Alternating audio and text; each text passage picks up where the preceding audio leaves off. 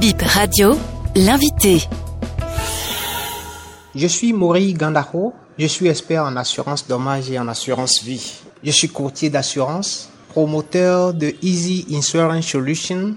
Qu'est-ce que ce relevé du compte rendu du gouvernement vient changer? Tous les Béninois auront désormais accès aux soins. Il ne suffit pas de construire des hôpitaux de référence. Il ne suffit pas de drainer tous les patients du Val de Grâce au Bénin pour faire des économies à la France. Mais il faut aussi permettre aux Béninois lambda d'avoir accès à des soins de qualité. C'est ce que le président Talon vient de faire. Il prend un décret pour d'une part indiquer le panier de base de soins, c'est-à-dire le décret énumère de manière exhaustive les affections et autres frais médicaux et pharmaceutiques pouvant être pris en charge. On aura les traumatismes de manière générale, les infections respiratoires, les infections cutanées ou les infections alimentaires, le traitement du paludisme chez l'adulte par exemple, les consultations de médecine générale, les accouchements qu'il soit par voie basse ou par césarienne, les complications suite à un accouchement, les hospitalisations des pathologies que j'ai évoquées tout à l'heure, les frais de soins d'urgence, de réanimation, les extractions de corps étrangers, les frais d'examen de laboratoire ou de radiologie. Le décret, comme je l'ai dit plus haut, ne précise pas les exclusions. Il ne précise pas aussi les sanctions qu'encourent les employeurs qui n'auront pas satisfait dans un délai de 12 mois à l'obligation de souscrire l'assurance et d'en adresser copie à la Caisse nationale de sécurité sociale. Mais comme euh, exclusion dans ces arrêtés d'application, on aura par exemple en général euh, les frais de traitement de stérilité ne seront pas couverts, les frais de chirurgie esthétique euh, ne seront pas couverts non plus. D'autre part, le décret procède à une stratification sociale. J'ai dénombré huit groupes.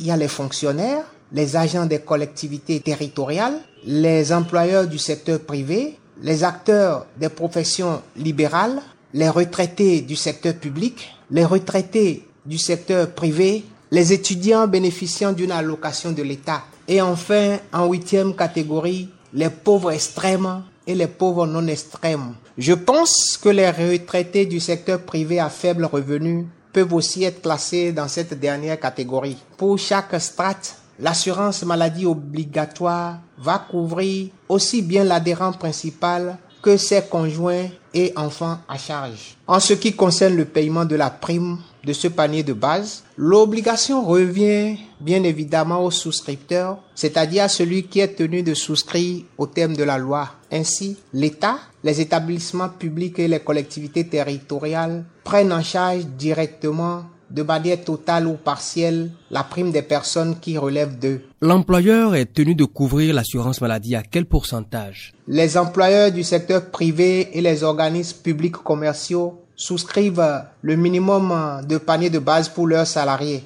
Ce minimum, c'est 80% au moins. Les retraités du secteur privé supportent eux-mêmes. Il leur est cependant offert la possibilité de se faire prélever par la caisse de sécurité sociale la prime d'assurance. Les acteurs des professions libérales et autres personnes exerçant pour leur propre compte payent pour eux-mêmes et pour les autres membres de leur famille. Il faut préciser que les employeurs relevant aussi bien du secteur public que privé assurent le paiement de la prime d'assurance pour le panier de soins de base à hauteur de 80% au moins. Un employeur peut décider de payer la totalité, mais il ne peut pas supporter moins de 80%. L'État prend en charge qui? Concernant cette réforme En ce qui concerne l'État, il prend entièrement à son compte la prime d'assurance pour les pauvres extrêmes et les 50% pour les pauvres non extrêmes. Il va supporter aussi la prime des étudiants qui bénéficient d'une allocation. Si je dois dire un mot par rapport aux pauvres, selon l'enquête harmonisée sur les conditions de vie des ménages EHCVM de 2019, le seuil global annuel de pauvreté est estimé au Bénin à 246 542 francs. Ce seuil comprend un volet alimentaire d'environ 146 000 et un volet non alimentaire de 100 000.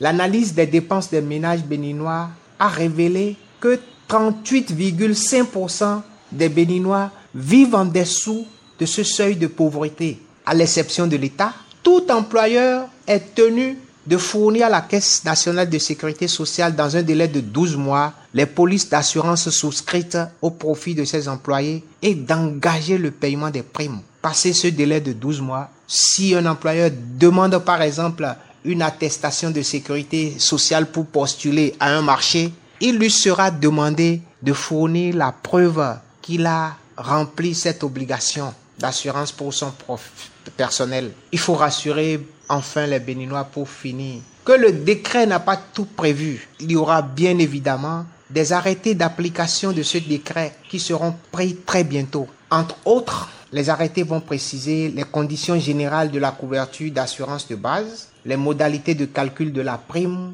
et de son paiement, le mode de calcul des surprimes et régularisation éventuelle en cas de forte sinistralité, c'est-à-dire quand une famille consomme énormément par rapport à la prime payée, doit-elle au renouvellement garder le même niveau de prime ou doit-elle payer une prime supplémentaire? Les barèmes de remboursement seront indiqués, les notions de pauvre extrême, de pauvre non extrême, les notions de conjoint, d'enfants à charge, toutes les différentes notions pouvant prêter à confusion seront définies dans les arrêtés d'application.